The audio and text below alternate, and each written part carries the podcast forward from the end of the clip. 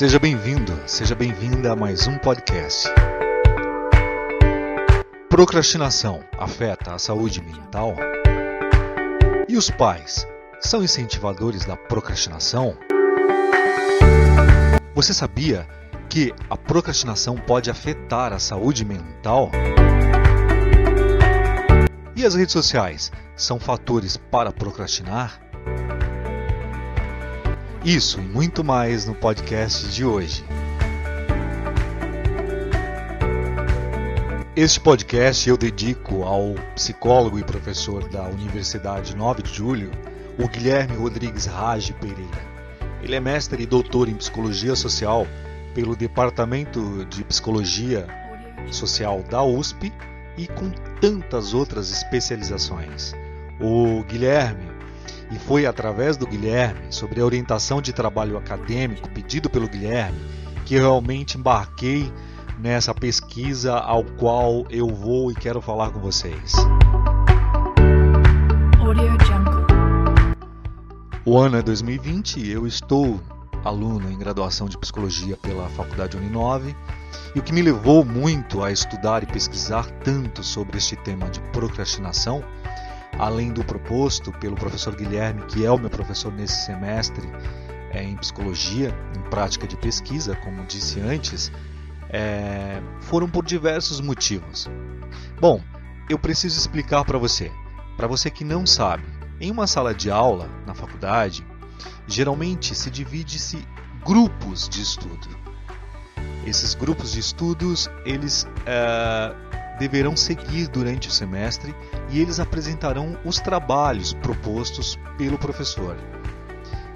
Esta não é a minha primeira formação.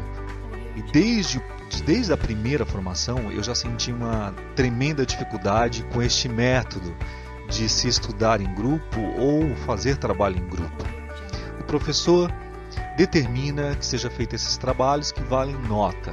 Mas muitas das vezes nós nos sentimos prejudicados. Eu, por exemplo, desde a minha primeira formação, me sentia prejudicado por ter que fazer o trabalho absolutamente sozinho e colocar o nome dos outros alunos que não fizeram absolutamente nada. E uh, ah, para exemplificar isso para vocês, primeiro porque não há o real comprometimento de estudos em grupo. Não há interação propostas ou proposta pelo orientador, pelo professor. Não há essa interação. Isso por vários motivos, mas um deles, um deles realmente me chamou bastante atenção e casou com a proposta de trabalho deste semestre do professor Guilherme, que é a procrastinação. E é justamente por esse motivo que eu resolvi embarcar nas pesquisas aonde eu pudesse entender o que faz um estudante universitário procrastinar tanto. Embora estas pesquisas se estendem e se estendam para todos, sejam estudantes ou não estudantes, mas especificamente o que me levou a estudar foi exatamente é, porque eu queria entender estes grupos de estudos, principalmente os quais eu fiz parte ou faço parte, porque algumas pessoas têm uma certa dificuldade e tendem a procrastinar na entrega de trabalhos ou qualquer coisa assim. E de cara eu cheguei a alguns estudos. Um deles, feito em 2004, mostrou que 2004 é um estudo muito é, é, importante e que me trouxeram diversos dados. É 2004, realmente está bem distante, tem vários outros estudos mais é, recentes, mas este mostrou que 70% dos estudantes universitários se categorizavam como procrastinadores.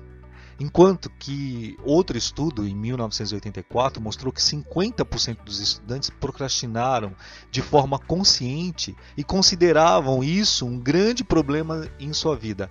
É uma diferença de década e de ano, etc e tal, mas isso tende e só, se, só tende a aumentar nesse tempo todo, né?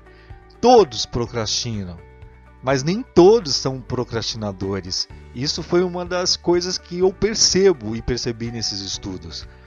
Uma pesquisa, outra pesquisa indica que cerca de 20% dos adultos em todo o mundo são verdadeiramente procrastinadores, o que significa que procrastinam cronicamente de maneiras que afetam negativamente as suas vidas diárias. porque produz de uma certa maneira vergonha e também um sentimento de culpa. Bom, o perfeccionismo é a principal causa da procrastinação. Porque perseguir objetivos inatingíveis, que é a perfeição, geralmente vai resultar em fracasso.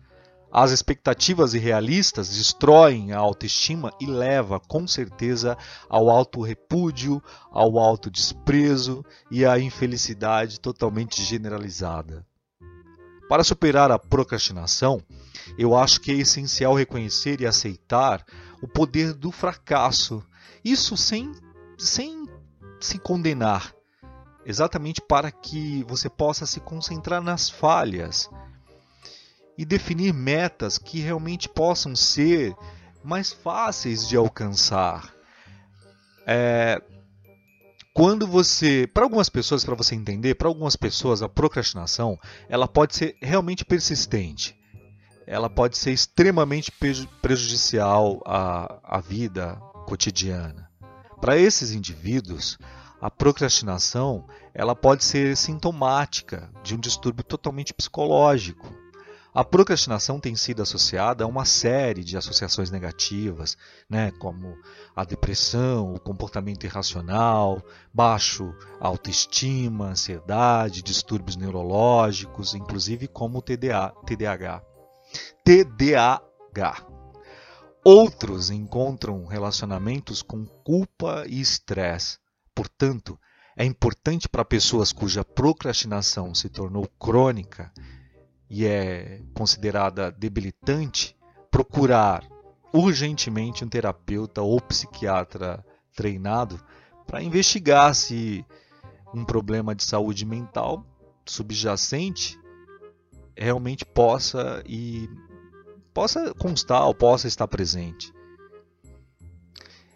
Com um prazo distante, os procrastinadores eles relatam significativamente menos estresse e doenças físicas do que os não procrastinadores. Olha, eu me considero uma pessoa totalmente metódica. Estou em vias de tratamento, de, de me libertar de tanta metodologia. Eu sou do tipo do cara totalmente organizado. Não gosto muito de me, me usar como exemplo para absolutamente nada e nem relatando minhas coisas pessoais, mas aqui se faz necessário. É, eu evito a procrastinação e, na verdade, eu percebo que evito a procrastinação exatamente por conta uh, de, de já ter entendido que quando deixo coisas para fazer para depois e acabo fazendo em cima da hora, aquilo me causa diversas reações: irritabilidade, estresse, estafa mental, uh, enfim, diversas coisas, né? Então, a ideia de falarmos sobre esse lance de prazos, né? Quando você diz que você deixa eh, esses prazos distantes e tudo mais, e o qual eu acabei de dizer que esses procrastinadores e as pessoas que procrastinam, elas relatam realmente, significativamente, é, que, que se estressam muito, enquanto aquelas que não procrastinam não se estressam tanto. No entanto, à medida que o prazo vai se aproximando, essa relação se inverte, ela vai se, se invertendo. Os procrastinadores relatam mais estresse, mais sintomas de doenças físicas, mais consultas médicas, né, psicológico, a psicólogos, terapeutas e tal, a ponto de, em geral, os procrastinadores sofrerem muito estresse e muitos problemas de saúde mental. E uma coisa, para não, eu não quero fugir do assunto e nem de todas essas pesquisas, mas eu percebo e percebi que eh, as pessoas com tendência à procrastinação elas acabam ah, tendo maior dificuldade de largar vícios ou então elas começam a ter diversos vícios. Elas começam a ter diversos vícios. Um deles, por exemplo, o fumar, né?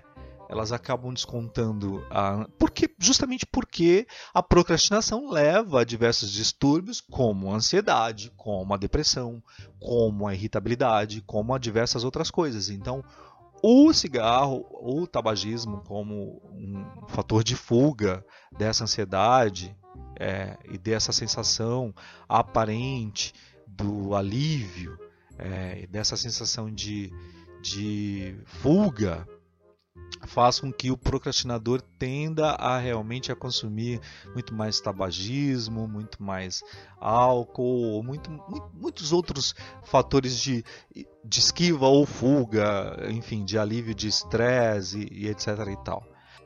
A procrastinação, ao meu ver, também pode levar à insônia, porque conversando com algumas pessoas em que dizem serem procrastinadoras, elas me relatam isso os procrastinadores eles têm mais probabilidade de ter sintomas de insônia, como dificuldade severa em adormecer.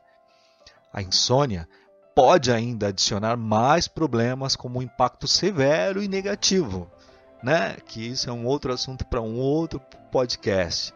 No entanto, a procrastinação excessiva, ela realmente ela pode se tornar um problema. Ela pode realmente impedir o funcionamento normal por isso que, ao meu ver, é muito sério, sério e grave quando esta procrastinação se torna algo crônico. Quando isso acontece, é, descobre-se que a procrastinação ela, ela resulta totalmente em diversos problemas de saúde, como eu apontei agora há pouco, é, de estresse, né, de ansiedade, esse, um sentimento de culpa e diversas outras crises, né, bem como total, a perda total, a perda total é, de produtividade pessoal. Até um pouco, eu acho, pensando aqui agora, de desaprovação social. Essa desaprovação social por não cumprir uma determinada responsabilidade ou determinado compromisso. Imagino que esses alunos que estão em grupos de estudos e os quais eu participei ou participo, creio que eles devam sofrer muito por não conseguir cumprir essas responsabilidades de entrega de trabalho, de prazo, de deixar para a última hora, de ver que não deu o seu melhor. Deve ser realmente difícil para eles. A primeira coisa que eu acho que para que eles saiam desse estado é eles perceberem que aquilo realmente a procrastinação, aquilo é um fator grave em sua vida, pelo menos na sua vida acadêmica. Porque o que levará e o que resultará em diversas consequências, inclusive em, em, enquanto ou como será esse, esse indivíduo como profissional. Por procrastinar tanto, por não estudar, por não se preparar, que tipo de profissional será este né, no mercado? Bom, junto a, juntos né, a esses sentimentos, podem promover mais procrastinação. E para alguns indivíduos, a procrastinação ela torna-se muito crônica, quase crônica, se assim eu poderia dizer, dentro de tudo isso que eu venho e estudei.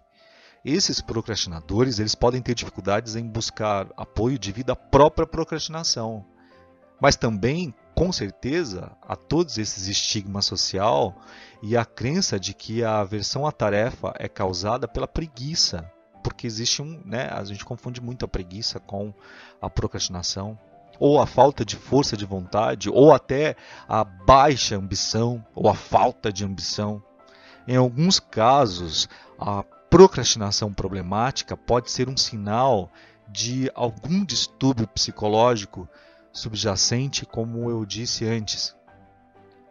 Eu creio que a melhor coisa a se fazer, primeiro em tudo, para que a gente e para que haja uma mudança, é a gente perceber que existe algo acontecendo, né?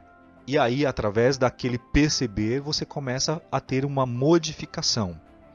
Essas pesquisas é, que eu, eu, eu tive acesso e tenho acesso, é, sobre esse campo da procrastinação, ela fala sobre as raízes fisi é, fisiológicas, né, que tem é, se preocupado exatamente com o papel é, neurológico da coisa, com o papel do córtex pré-frontal, que é a área do cérebro que é responsável pelas funções cerebrais executivas, como o controle do impulso, a atenção, o planejamento.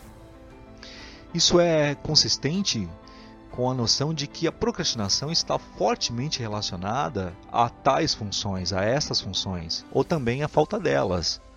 O córtex pré-frontal também atua como um filtro, né? Ele vai diminuindo os estímulos de distração de outras regiões do cérebro. Danos ou baixa ativação nessa área podem reduzir a capacidade de evitar desvios, o que resulta também em pior organização, em perda de atenção e aumento também dessa procrastinação. O córtex pré-frontal também atua como um filtro, ele vai diminuindo os estímulos de distração de outras regiões do cérebro. Danos ou baixa ativação nessa área, elas podem reduzir a capacidade de evitar desvios, o que resulta em uma pior organização ou a perda de atenção e aumento inclusive dessa procrastinação. Olha, as pesquisas são enormes, são diversas. Eu teria que fazer diversos áudios falando sobre procrastinação. É, e realmente qual é a gravidade disso na vida de um ser humano, né? Eu poderia também agora apontar para você alguns comportamentos e algumas práticas que pudessem reduzir a procrastinação. Isso dentro de todos esses estudos e de todos esses outros especialistas e pesquisadores que falam sobre o tema, eles relatam que você se conscientizar dos hábitos, dos pensamentos que levam à procrastinação, é um fator de redução. É aquilo que eu disse para você agora há pouco, é você se conscientizar de que aquilo que você está deixando para depois vai te prejudicar. É você se conscientizar de que aquele hábito pode se tornar frequente, corriqueiro, se instalar em sua vida sem você perceber é você buscar ajuda para esses problemas de, de que a gente chama de autodestrutivos, né? Como o medo, como a ansiedade, como a dificuldade de concentração, como a má administração do tempo, a indecisão, o perfeccionismo também. É você avaliar de forma justa os objetivos. É você avaliar as suas forças, as fraquezas, e também as prioridades pessoais. É você ter objetivos totalmente realistas e também fazer objetivos realistas com ligações pessoais. E essas ligações, claro, positivas, né? Você ter as tarefas, os objetivos concretos e totalmente significativos. É você estruturar, é você organizar as atividades diárias.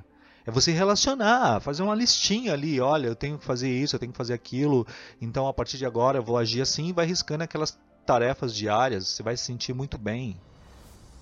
Você modificar o seu ambiente para que aquela perspectiva seja adquirida. Então, uh, eu modifico totalmente o meu ambiente quando eu vou estudar. Eu desligo o meu celular, eu desligo a televisão, eu não gosto de ouvir músicas é, enquanto estou estudando no máximo uma música instrumental, é, calma, tranquila, onde não possa tirar a minha atenção. Eu totalmente, eu preciso eliminar totalmente é, ou minimizar, né, os ruídos, as distrações.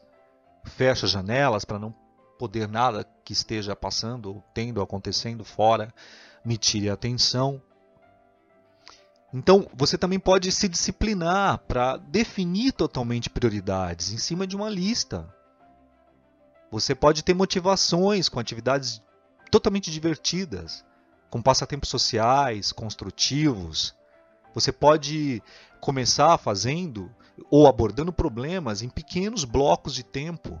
Em vez de você tentar problemas inteiros de uma vez e recorrer é, a uma solução imediata, e correr esse risco de intimidação, separa, separa por blocos de tempo que você pode resolver rapidamente, o que é mais rápido de resolver. Entendeu? E para você prevenir recaídas, você pode reforçar metas que sejam totalmente pré-estabelecidas, com base, claro, nas necessidades e também se permitir se recompensar de uma forma totalmente equilibrada.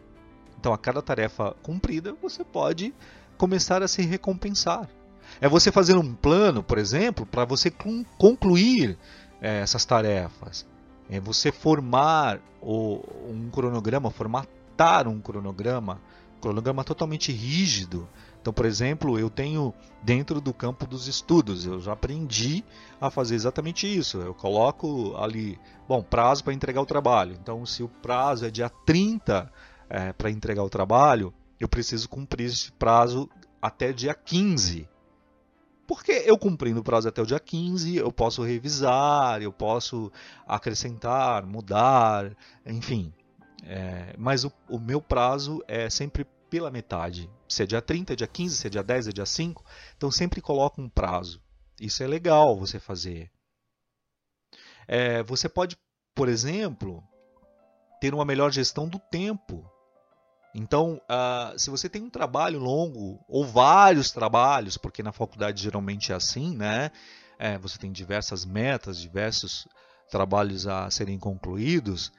Dentro dessa programação, dentro deste, olha, fogos agora, falando com vocês e fogos estourando. É, dentro dessa programação, você coloque os prazos e você coloque horas para cada uma daquelas tarefas que você tem que cumprir, aquele trabalho que você tem que cumprir. Então, uh, no meu caso, por exemplo, eu tenho diversos trabalhos para entregar. Esse semestre, por exemplo, são diversos, cinco ou seis trabalhos. O que eu faço? Separo uma hora é, por dia para aquele trabalho, sempre após a faculdade ou sempre horário da faculdade. Então, minha aula termina às 10, eu fico até às 11 ou 10 e meia concluindo uma etapa daquele trabalho. No final de semana, no sábado ou no domingo, eu tiro geralmente duas a três horas para é, ir acrescentando mais conteúdo àqueles trabalhos. E assim eu acabo cumprindo todas essas metas. Então é uma gestão de tempo. Né? Aí isso também pode variar, porque muitas das vezes você vai dizer, olha, Gil, mas eu sou uma pessoa matinal, consigo cumprir isso é, bem cedinho. Ou e tem as pessoas noturnas também. Você tem que entender quem é você se você é matinal ou você é noturno. Entende? E aí utilizar essa gestão desse tempo. Uma boa abordagem é você utilizar criativamente todos esses ritmos é, circadianos internos, que são mais adequados para o trabalho, mais desafiador e produtivo também. É essencial ter objetivos realistas para enfrentar um problema de cada vez e valorizar os pequenos sucessos. Isso é importantíssimo.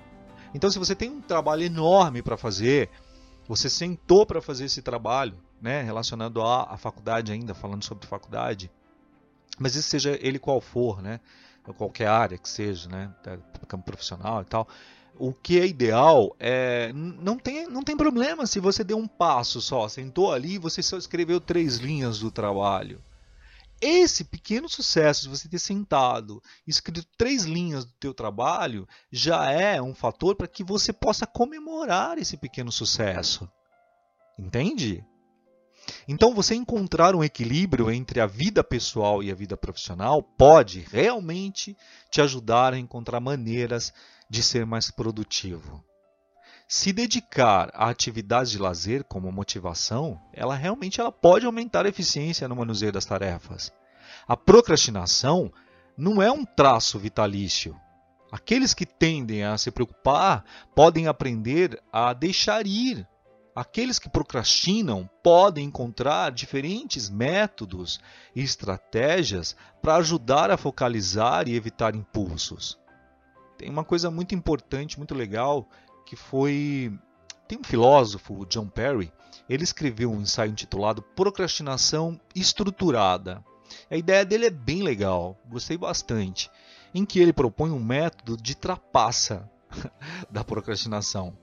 É uma abordagem é, é bastante segura para você lidar né, com a procrastinação é você usar um esquema de pirâmides. E eu, sem querer, comecei a observar que eu já fazia esse método meio que intuitivamente, nem sabia, mas já fazia. É você fazer um método de pirâmide.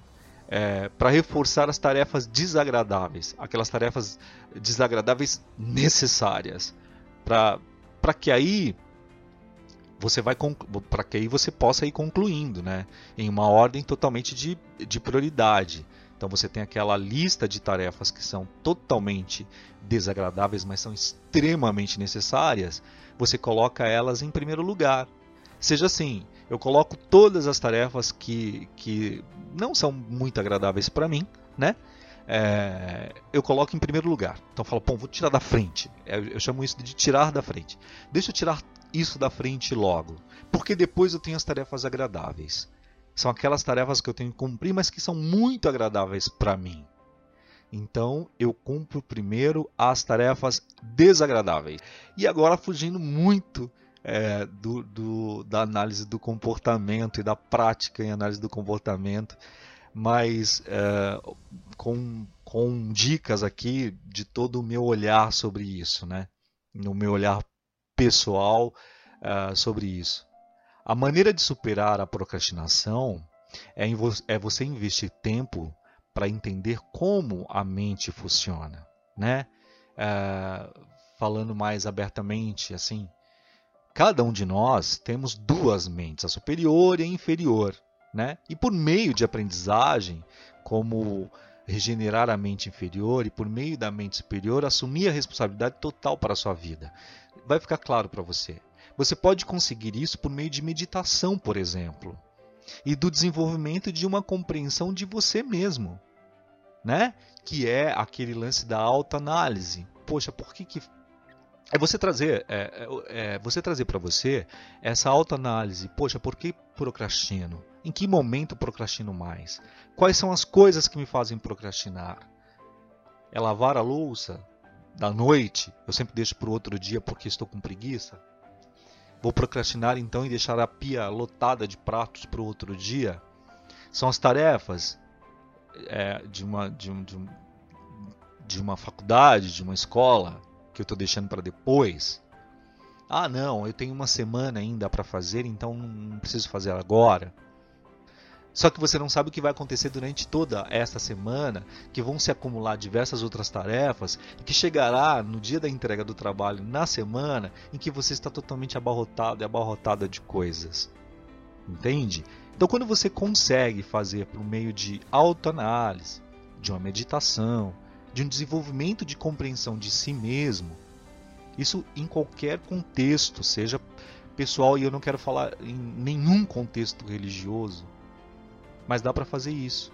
Na meditação, por exemplo, nós silenciamos o nosso cérebro reptiliano, aonde resiste e resiste não, na verdade é onde reside a nossa mente inferior.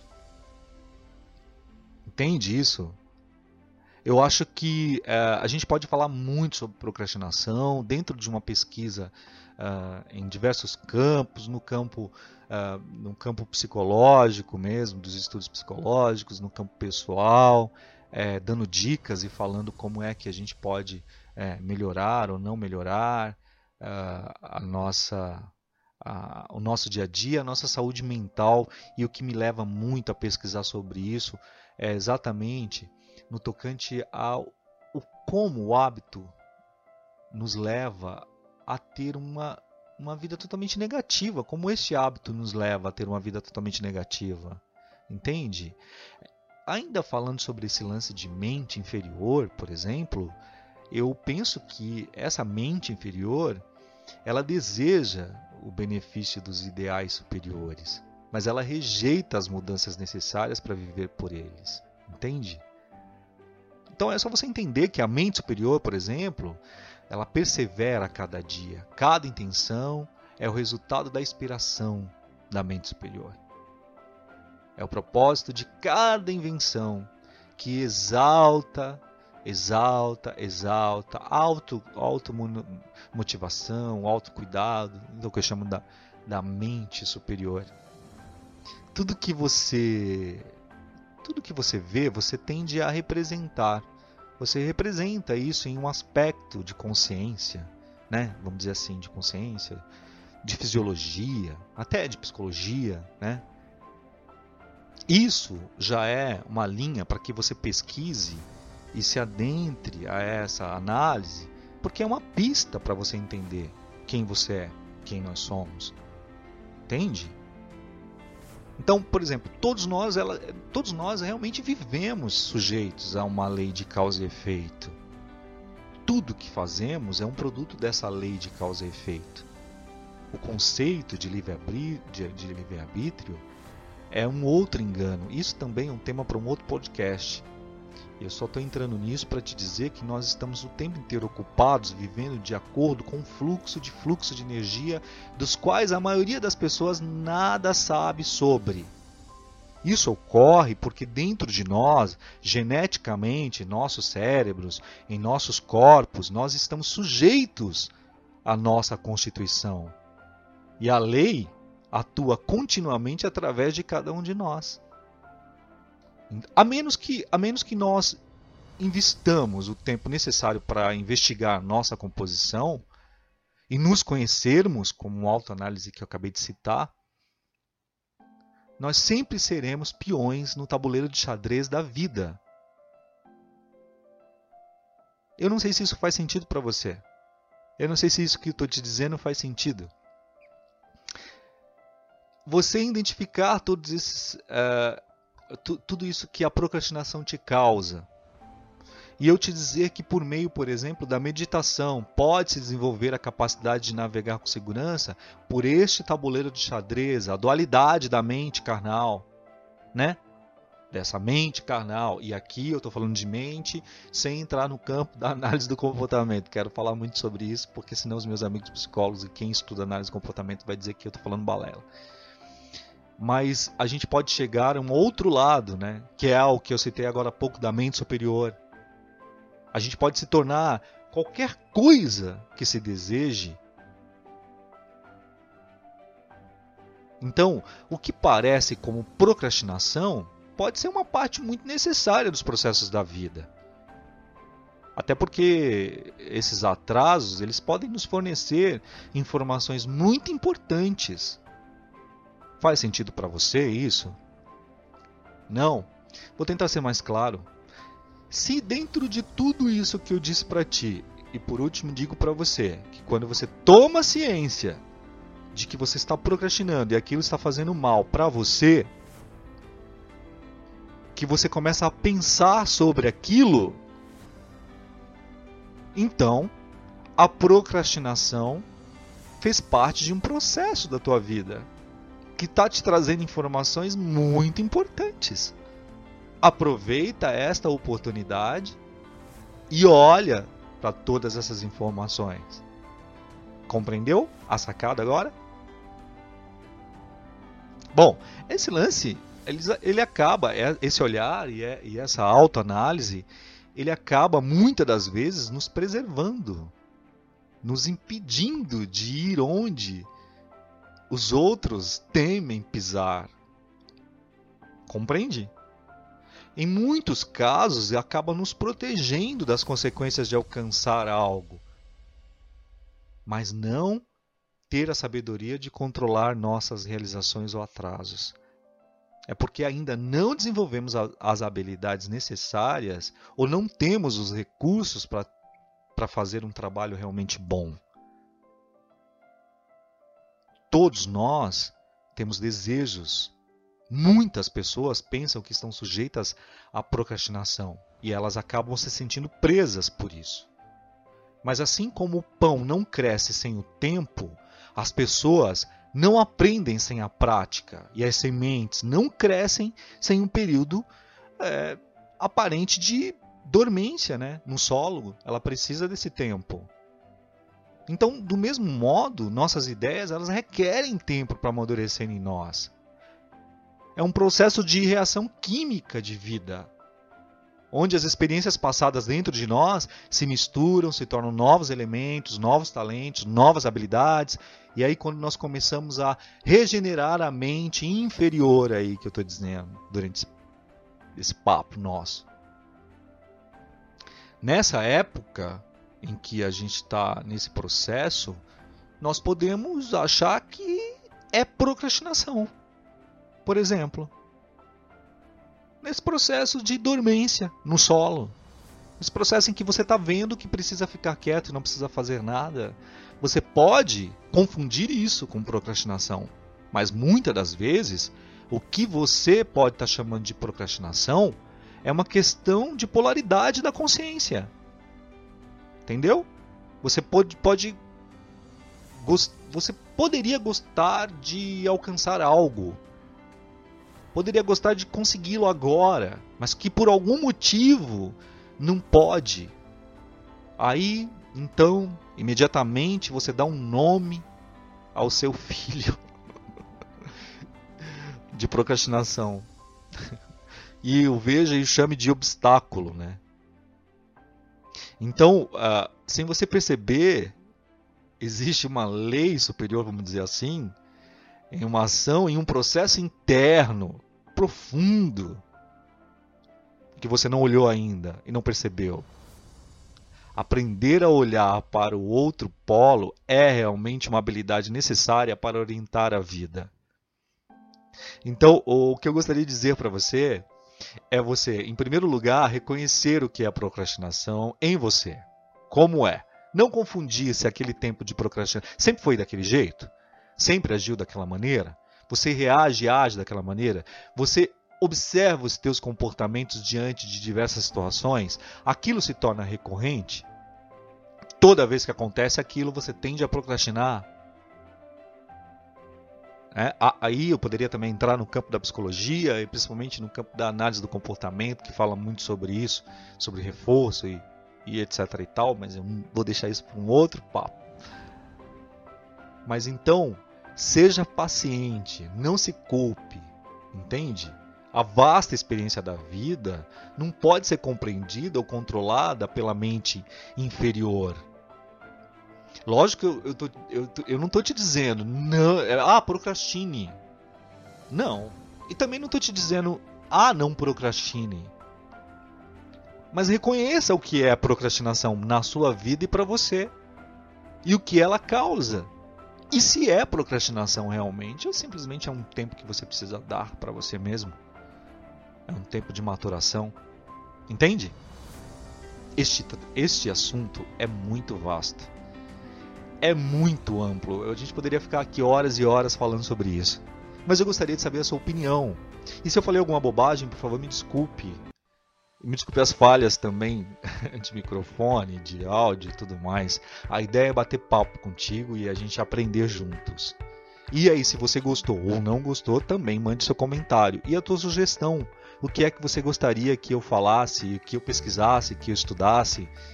Quando você me sugere, eu vou atrás, eu acabo aprendendo bastante porque pego isso como desafio. Tá bom? Muito obrigado por ter ficado aqui comigo. Beijo. Tchau. Até o próximo podcast.